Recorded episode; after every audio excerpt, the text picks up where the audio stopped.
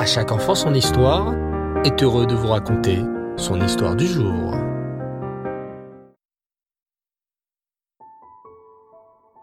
Bonsoir les enfants et Reftov, j'espère que vous allez bien et que vous avez passé une superbe journée. Baruch Hashem. Ce soir, j'aimerais vous parler d'un immense tzaddik dont vous avez certainement déjà entendu parler. Surtout si vous êtes des grands et que vous étudiez déjà le Chumash. Hmm. Si je vous dis Rashi, bien sûr, vous le connaissez. Le vrai prénom de Rashi était Rabbi Shlomo Itzraki. Et l'on retrouve Rashi dans tous les Chumashim du monde entier. Grâce à Rashi, même un enfant de 5 ans peut comprendre et étudier la Torah. Mais au départ, Rashi n'était pas du tout connu. Écoute attentivement cette merveilleuse histoire sur Rashi.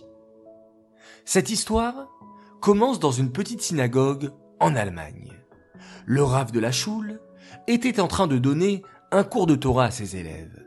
Tout le monde était très concentré, car le passage de Torah était très compliqué. Tellement compliqué qu'à un certain moment, le rave dit à ses élèves, avec beaucoup de tristesse dans la voix, Mes chers élèves, j'aurais tellement aimé pouvoir vous expliquer ce passage, mais moi-même, je n'arrive pas à le comprendre. Refermons nos livres pour aujourd'hui. Nous continuerons demain notre étude, Bezrat Hashem. Les élèves refermèrent leurs livres de Torah et dirent au revoir à leur rave. Puis, petit à petit, la choule se vida, jusqu'à ce qu'il n'y reste plus personne. Personne? Pas exactement. Tout au fond de la synagogue, un pauvre mendiant était resté assis sur l'un des sièges de la choule. Mais ce pauvre les enfants n'était pas un pauvre ordinaire. Ce pauvre les enfants était en réalité un immense tzaddik appelé, vous l'avez compris, Rabbi Shlomo Ben Yitzhak. Rabbi Shlomo s'était en réalité déguisé en mendiant et avait mis des habits très pauvres. Mais, me direz-vous les enfants, pourquoi un tzaddik comme Rashi se déguisait-il en pauvre? Eh bien en fait les enfants, c'est parce que Rabbi Shlomo était un homme très modeste. Il connaissait beaucoup de Torah et il aimait apprendre la Torah à d'autres juifs.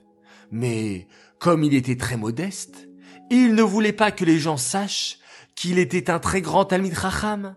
Alors, que faisait-il? Il se déguisait en pauvre monsieur et il voyageait de synagogue en synagogue pour apprendre la Torah aux gens. Ce jour-là, Rabbi Shlomo avait attentivement écouté le cours du Rav et il connaissait la réponse à sa question. Hmm. Comment faire pour donner la réponse aux élèves? Réfléchit Rabbi. Je ne veux pas qu'ils sachent que je connais la réponse. Hmm, je sais.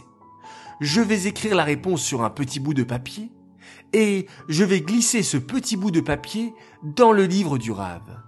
Ainsi, demain matin, le Rave, en ouvrant son livre, trouvera la réponse. Et c'est exactement ce que fit Rabbi Shlomo. Le lendemain, le Rav arriva à la choule et, en ouvrant son livre, Tiens, mais qu'est-ce que ce papier fait dans mon livre? Je ne me souviens plus d'en avoir laissé un. Le Rav lut attentivement le papier et soudain, son visage s'éclaira. Mais c'est incroyable. C'est exactement ma réponse à ma question d'hier. Mais qui est donc le génie qui a mis ce papier dans mon livre? Il faut que je mène mon enquête. Ce soir-là, le rat fit le cours à ses élèves, mais, à nouveau, se posa une question. Personne ne connaissait la réponse. Même pas le rave. Personne, sauf Rabbi Shlomo, bien sûr. Après le cours, tout le monde quitta la synagogue, mis à part Rabbi Shlomo, Et Rachi, comme la nuit précédente, prit un morceau de papier et écrivit la réponse dessus.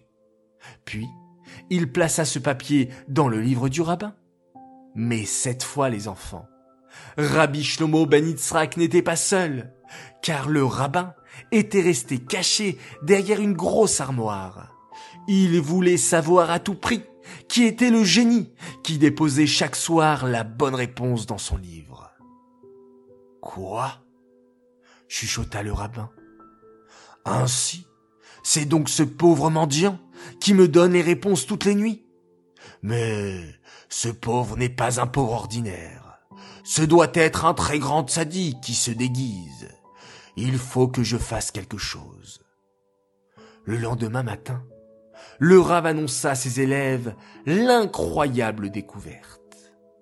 Baruch Hashem, j'ai réussi à découvrir le mystérieux génie qui met chaque soir les réponses de Torah dans mon livre. Oh, mais qui est ce Rav Nous aimerions tellement le rencontrer. Ce doit être un très grand sadique.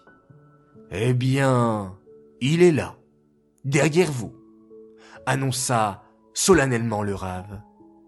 Les élèves se retournèrent et virent le mendiant. Eh oui, mes chers élèves, leur dit le rave en souriant. Cet homme que nous prenions tous pour un mendiant est en réalité un véritable tzaddik. Mais il avait tellement de hanava, de modestie, qu'il ne voulait pas qu'on sache qu'il était un immense Talmid Chacham. C'est pourquoi il se déguisait en mendiant et déposait les réponses en cachette durant la nuit. Et c'est ainsi que Rabbi Shlomo devint très connu. Aujourd'hui, tous les enfants qui étudient le Chumash le connaissent bien, car ce Rabbi Shlomo est en réalité Rashi.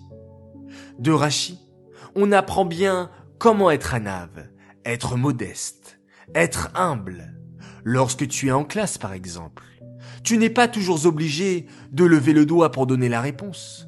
Tu peux aussi laisser tes camarades répondre de temps en temps. Car la nava, la modestie, est une très belle qualité.